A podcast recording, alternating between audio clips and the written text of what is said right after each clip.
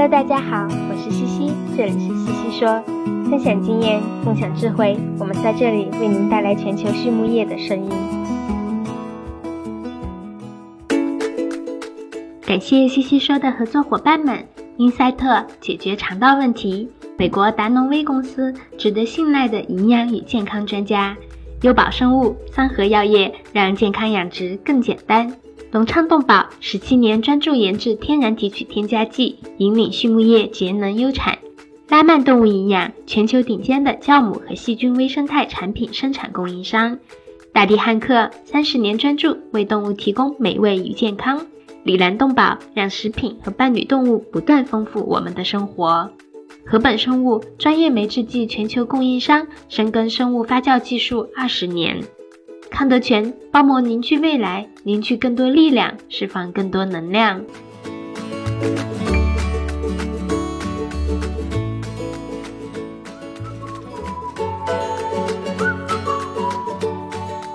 康德泉企业包膜技术在农牧行业应用的倡领者，成立二十余年，一直专注于生物包膜技术的研发、应用与生产，拥有智能微囊包膜专利技术。核心包膜产品远销全球五十六个国家和地区，实现中国品质服务全球。现推出包膜产品检测服务、包膜产品研发服务、包膜产品技术定制服务，让我们分享包膜技术带来的改变。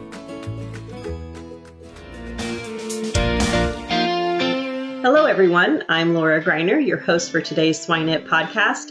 And with me today, I have Dr. Mark Knauer, who is an associate professor at North Carolina State University. Mark, how are you doing today? Oh, pretty good. How about yourself, Laura? Doing well. The sun is shining, and that's always a great day here. good, good deal. Well, Mark, um, we're glad to have you on the podcast today. And I think uh, before we really jump into the topic at hand, I would like for you to give the audience a little bit more background about who you are and, and what you currently do.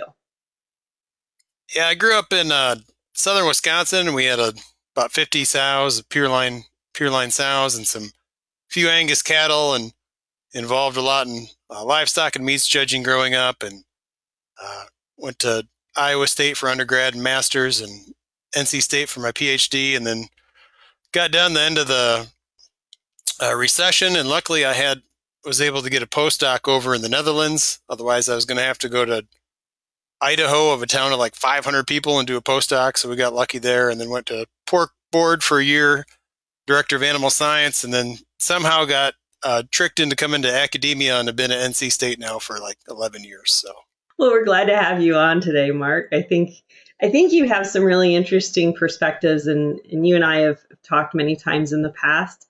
And I, I would say you're probably most well known today for your calipers. If anybody uses the word now or the next word I hear is caliper. But that's not all you do. Um, so, one of the things that I know you're passionate about is piglet mortality or piglet survivability or livability, whichever one of the words you'd like to use today. Um, so, tell me a little bit about why you've become passionate about this topic. Well, we've this uh, this piglet nutrient access piece. We've been working on it for several years now on the nutrition side and production management side and especially the genetic side. And, uh, you know, it relates to throughput, all the different components we'll talk about. Um, it, uh, of course, relates to piglet mortality piece. And when I sit down and sit back and think about the piglet mortality piece, I mean, there's already some in the industry that are doing it quite well. So, for one example, uh, Thomas Livestock out at Broken Bow, Nebraska, you know, they're doing extremely well. Others are doing it extremely well. So, I think we can go and talk to some of those industry people and they can kind of direct us down, you know, teach us what they're doing, direct us down some paths of, uh, of how we can improve.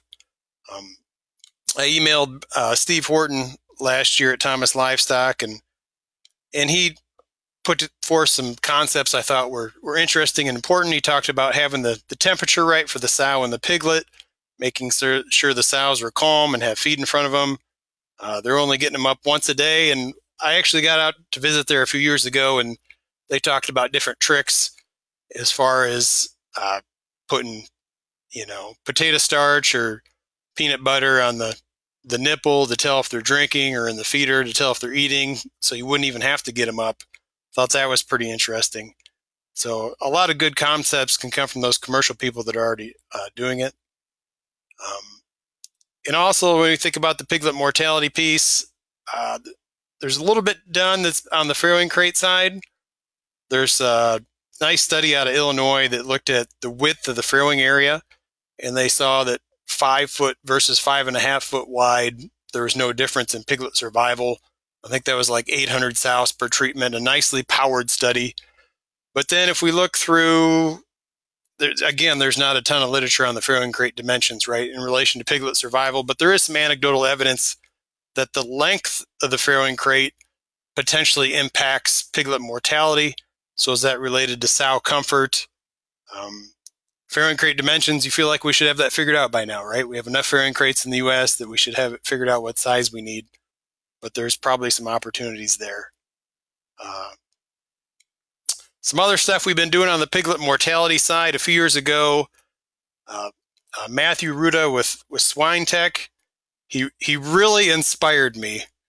Uh, I, I consider him a friend and a big asset to the industry, but when he first came out with his uh, SmartGuard, here's this University of Iowa graduate and coming out with this technology and having a degree or two from Iowa State, I'm like, oh my gosh, no, we got to, how are we going to let this Iowa guy in here?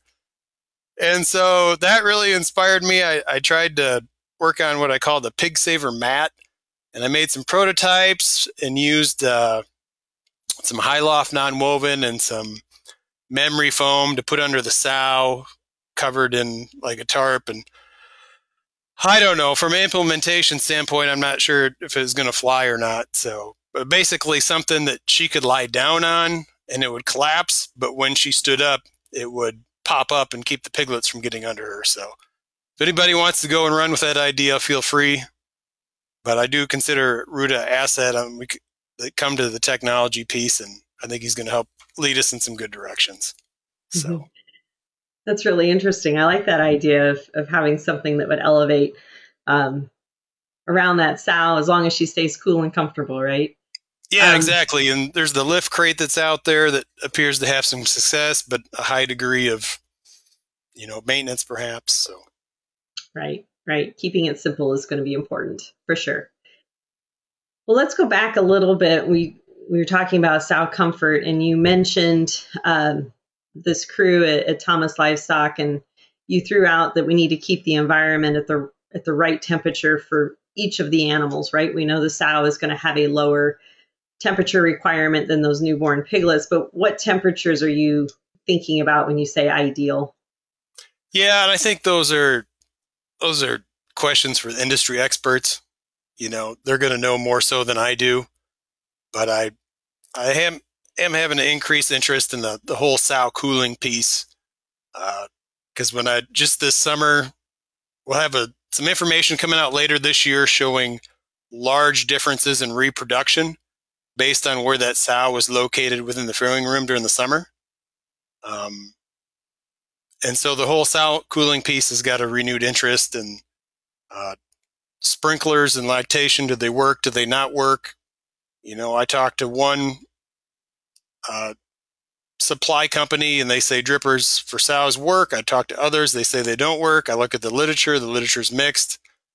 I feel like like that's something we we may maybe should have figured out by now too. So, mm-hmm.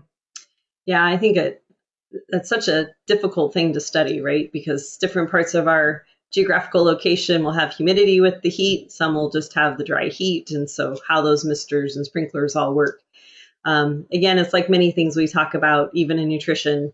We need to think about the scenario that we're in and apply the best technology. And it's not going to be a one size fits all, but I think we've probably tried to do that quite often in the industry um, for sure. One of the things that you threw out at the beginning, you used a phrase called uh, nutrient access. I think I know what piglet nutrient access is, but maybe talk a little bit more about that terminology and, and thought process. So, as a geneticist, we can select on either the whole trait. So, we could select for, say, piglet throughput or something, but we could also break it up into component traits.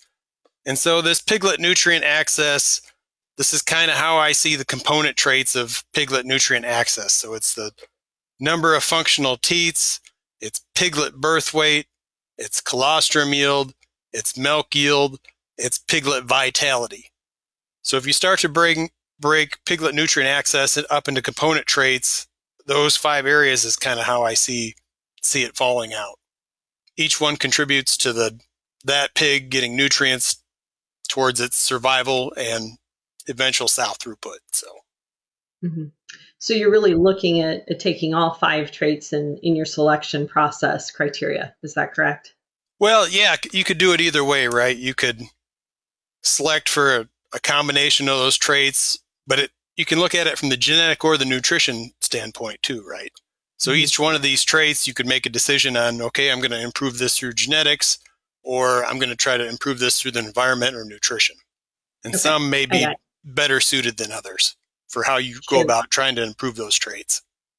Sure. Okay, that makes sense. And then management, of course, gets put in there too. And we talk about pig livability or colostral intake and so forth. Okay, that makes sense. So let's jump in a little bit to the those different components, if you will. And I'm going to start with the sow because we've been talking about her today. Um, let's let's start with the basics. When we're in the gilt developer and we're picking out our, our replacement females, one of the things we're going to do is look at functional teats. So, what are we really looking at in terms of how many does a sow need? Yeah, number of functional teats, and are you going to count them at any stage of production other than the nucleus? I, you know, I when we we st- we've done a lot of work in the last several years on number of functional teats, and it they're hard to count. They're they're really hard to count at gilt selection. They're hard to count in farrowing. People say they're counting them, and then you get in there and you match the card to how many teats the sow has, and it may or may not match up. And so, but there is improvements going on at the nucleus level. So we've we've done a couple large scale studies, and each additional functional teat is worth about three tenths of a weaned pig. So if you start to take that into account, you can start to put an economic value on that gilt as far as how many teeth she has. Uh, but I'm not sure how many, if we're going to be counting teats in the multiplier or not. So number of functional teats are, are pretty important. Um, so we've quantified their importance and then uh, Jeff Wiegert at Texas A&M did a nice study with Smithfield and really showed that as litter size pushes up against number of functional teats, functional teats become a whole lot more important.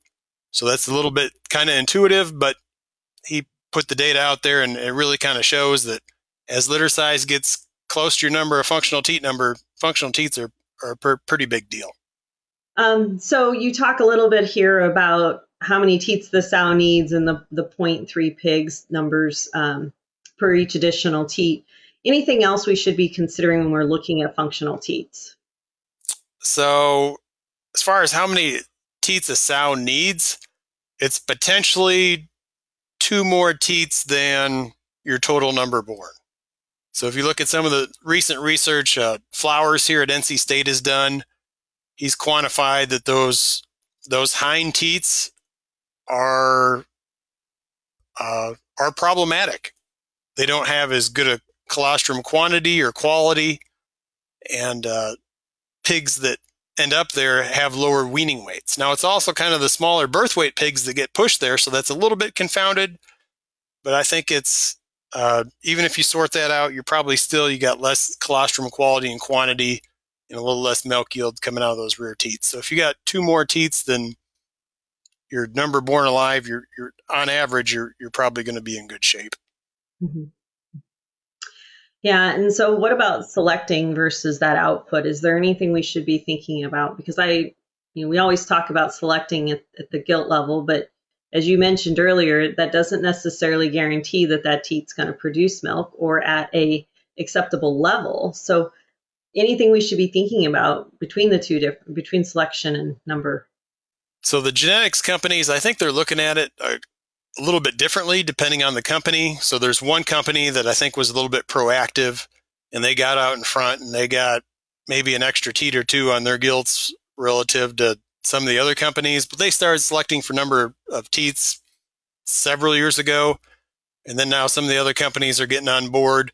One company has maybe been a little bit more resistant to selecting for number of functional teats, and they're trying it from a different angle as far as maybe we'll put more pressure on litter weaning weight, and those rear two teats will get better genetically, so we might not as many need as many teats. But uh, so there's a couple different ways you can do it, but the the more teats you have relative to the number of pigs, it's the data is pretty clear as far as it's going to enhance survival. So, mm-hmm. absolutely. Well, I want to take a step back before we go to another one of your your five piglet access um, things to be thinking about, and I want to really describe or define what a functional teat is. And you mentioned it. Sometimes we only count them at the nucleus level, or maybe we only count them in the gilt developer. We know over time the sow loses some of that functionality due to age, edema, um, injury, etc. So how how do we define a functional teat? So in our research heard out at Tidewater, uh, we have a genetic selection line where we're selecting for number of functional teats. And we looked at them at birth and looked at them after weaning and look at them at 250 pounds or 300 pounds. And then we look at them again when they're sows. And uh, birth, it's pretty hard to count them, but a lot, some a good chunk of nucleuses are doing that because just from a labor standpoint, and and I've come to the realization that's probably okay. That's better than not counting them. Uh, counting them at weaning or a little bit after weaning to me kind of appears to be the ideal time because you can get a really close up look at those teats and um, we've identified and other people have done it too in different places what we call a substandard teat. And a substandard teat is a teat that's about you know 60 70% as big as the other teats right around it. So you can identify those kind of right in that after weaning phase and it's almost easier to identify them there than when they get to be 300 pounds and then you follow that teat through and when that sow farrows it's uh, it's still the same size, about 60 or 70 percent the size of the other teats. And from a small study we did with our grad student Zach uh, Petmeyer here, we saw that those substandard teats enhance piglet mortality, which was a little bit counterintuitive. But if you think about it, those small pigs can climb onto that small teat, and maybe that gives them a little bit better chance. But then that substandard teat um, impaired weaning weight, which makes sense because you got a smaller mammary gland producing less milk. And so those substandard teats appear to be a little bit of a wash, but I mean, ideally, you'd probably want a, a fully functional teat. Mm-hmm. One of the things that just popped into my head as we're talking about this and genetic selection is there any thought that we should be tracking these females from the start? So, functional teats, she has 16 as a a new farrow gilt and following her through her lifetime and seeing if there's any potential for genetic selection for the sows that retain the most functional teats.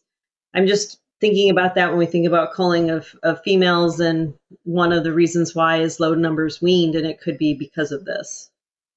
Yeah, that's that's a good question, Laura. And some of our early studies we did with uh, partnering with Smithfield, like they're looking at functional teats at the beginning of farrowing and then end of farrowing, and you, some of them dry up, and you just don't know why, right? You just don't know.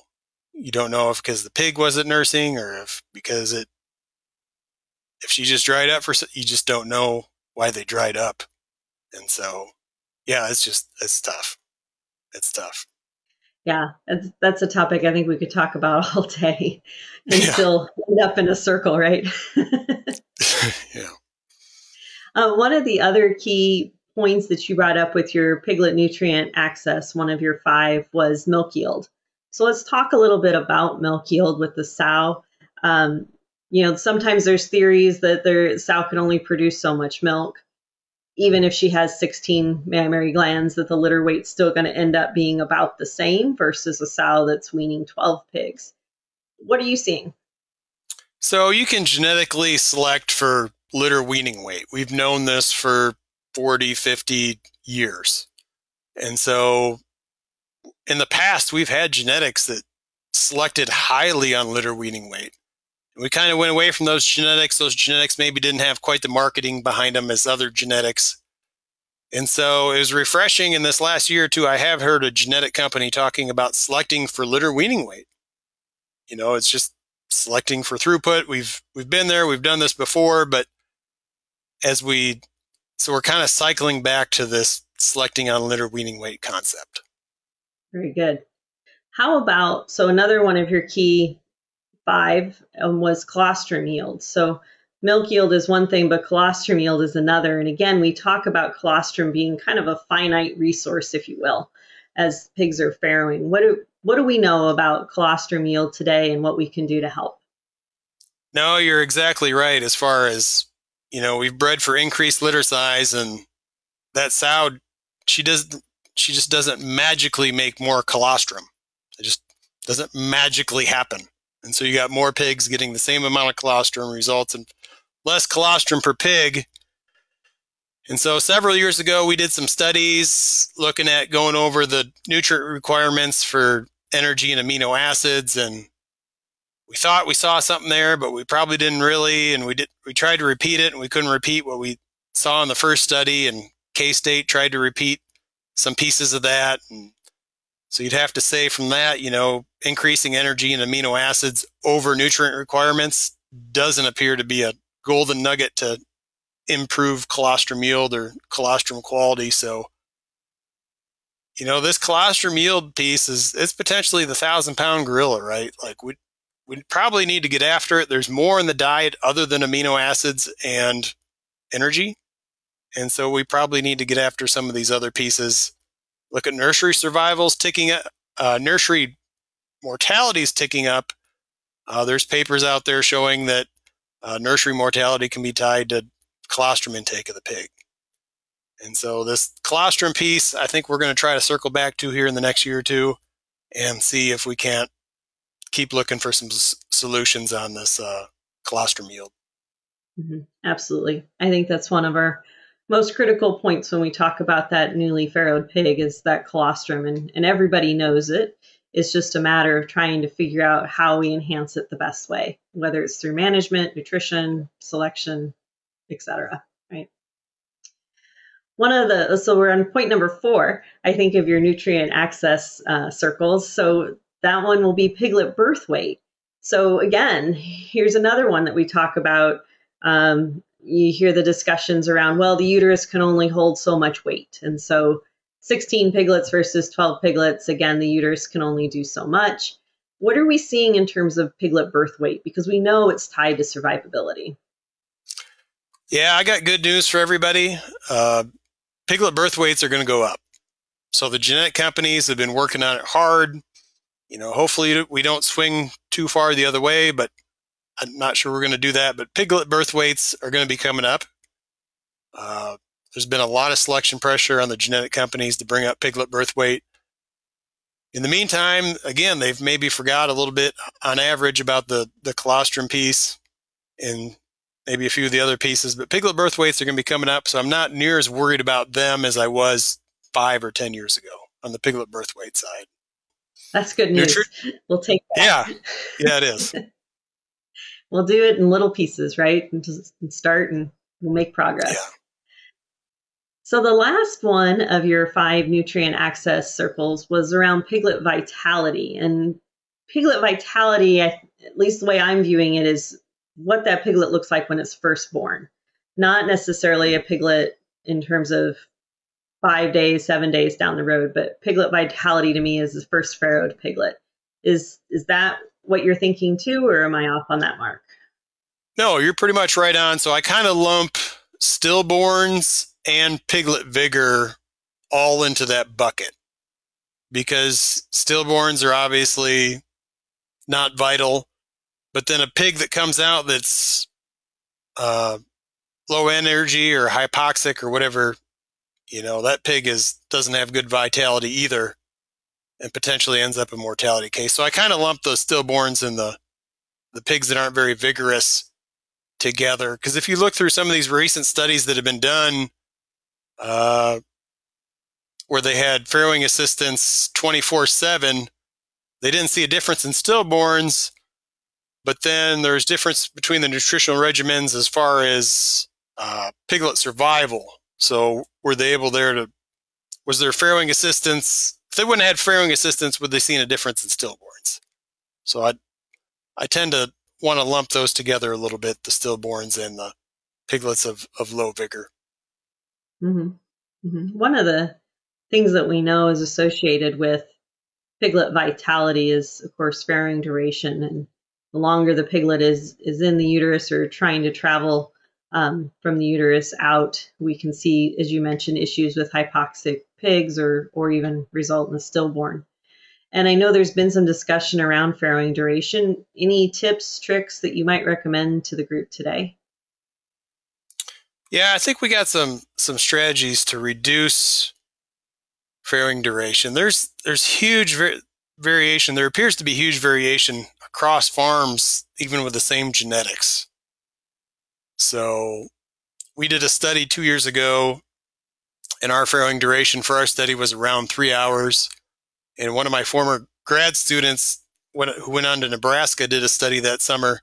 In farrowing duration, that herd was like average six hours. That's a huge difference. And the difference in stillborns between those two trials were huge as well. And so I don't know. It just seems to me we should be able to compare some of these farms and and figure out the differences as far as as what's going on. So our industry average for stillborns is around seven percent. I think we can bring that down uh, a couple or several percentage points as an industry. And so the farrowing duration, it's of course it's tied to stillborns, shorter farrowing duration, fewer stillborns, and then probably gives those pigs born last a better chance at colostrum. And uh, again, shorter farrowing duration, those pigs that are born alive, it's probably going to help piglet vigor as well, right? And so the farrowing duration is is a piece we probably need to get after and, and get shortened up. One of the things that I've heard probably a lot of chatter in, in the industry over the last year, and, and there's some nice data out there, talks about feeding multiple meals pre farrow versus the one lump amounts if we're going to feed four pounds a day or break it up into smaller meals. Any suggestions or, or thoughts on that process? Yeah, that was really a nice contribution, I thought, by Peter Theil over in Europe, presenting us with that information and then the work that Trey Kellner at AMVC has done to implement it, implement it in their system. And then when I just saw Ron Ketchem's recent data, that really widened my eyes as far as what the potential is. We ran some data last summer, uh, feeding multiple meals. It's worked in three different studies here in the U.S. It it, it really appears to work. Uh, the system we're working with right now, they got feed drop boxes in lactation, and then it goes down into the uh, what's it called, the Salmax feeder drops into there, and that that feed drop system that makes it pretty easy. They go through and they feed twice a day, and then when they go to the ad lib after everything's farrowed, they just pull the cord wide open. So if you can have a feed drop box it's a little more cost, but it probably pencils out pretty fast if you can trim your stillborns. So the meat feeding multiple times pre-farrow definitely works. Uh, other things to reduce farrowing duration. Uh, calcium chloride. There's two studies now showing that feeding calcium chloride pre-farrow reduces farrowing duration, and uh, kind of several studies showing it reduces stillborns. Uh, there's a little bit of data showing increased phytase trims farrowing duration. So I think I think there's some pieces to the puzzle that already exist, and I think we're going to learn more here in the next couple of years. Um, I got a good feeling about it. I don't I don't have any data to share right now, but I I think we're knocking on the door. Yeah, absolutely. Well, I think you you kind of hit the big pieces, right? You hit when we talk about the piglet nutrient access. You mentioned the five: piglet vitality, birth weight, colostral yield, milk yield, and functional teats. And just like you said at the beginning, some of this is going to be management, some of this is going to be nutrition, some of this is going to be probably health, and then, of course, some of this will be genetic. And so I think you've given a nice um, summary, if you will, of, of different areas that we should be looking at. And as, as you answered my question, you said, you might be targeting one in your barns and and that might be the one that you feel you need the most work on. So they're not all necessarily tied together. Um, so i think that's a really good discussion and a good again a good thought process for our audience 美国达诺威公司是全球酵母培养物生产经营领域的领导者。超过七十年来，达诺威产品的有效性和一致性已经反复得到市场和生产实践的验证。达诺威酵母培养物通过抵御应激的袭扰，改善和维护免疫健康和消化健康，来提高动物的生长和生产性能，以及确保畜产品的食品安全。达诺威始终致力于追求技术的创新和更好的质量，为养殖场和饲料厂等类型的客户提供经济有效且可持续发展的解决方案。Well, Mark, I do appreciate your time today. Um, as you know, one of the things that we ask our guest speakers are these three infamous questions. The first question we'd like to ask today is Do you have a favorite swine resource that you'd recommend to our audience? Yeah, that's a that's a good question. It's it's interesting with technology how I feel like the, the speed of learning is potentially picking up. So we have the, the Swine It podcast and some other good podcasts. We have uh, universities and other people are doing a nice job of making these webinars available online and on YouTube. So if I can't travel to a conference, I can go pull out the presentations I want and gather information from those speakers. Uh, but largely these days, I just rely on Google Scholar. So that is the go to. I got a topic. I can get in there, get some papers, get the papers out of those papers. You know, that if I think about what I was doing back 20 years ago in grad school, how I went about finding papers, and now today it's just, it's just, you can just go so much faster to find stuff. So, so Google, Google Scholar is my answer. Perfect. Yeah, no more photocopying for you, right? Yeah.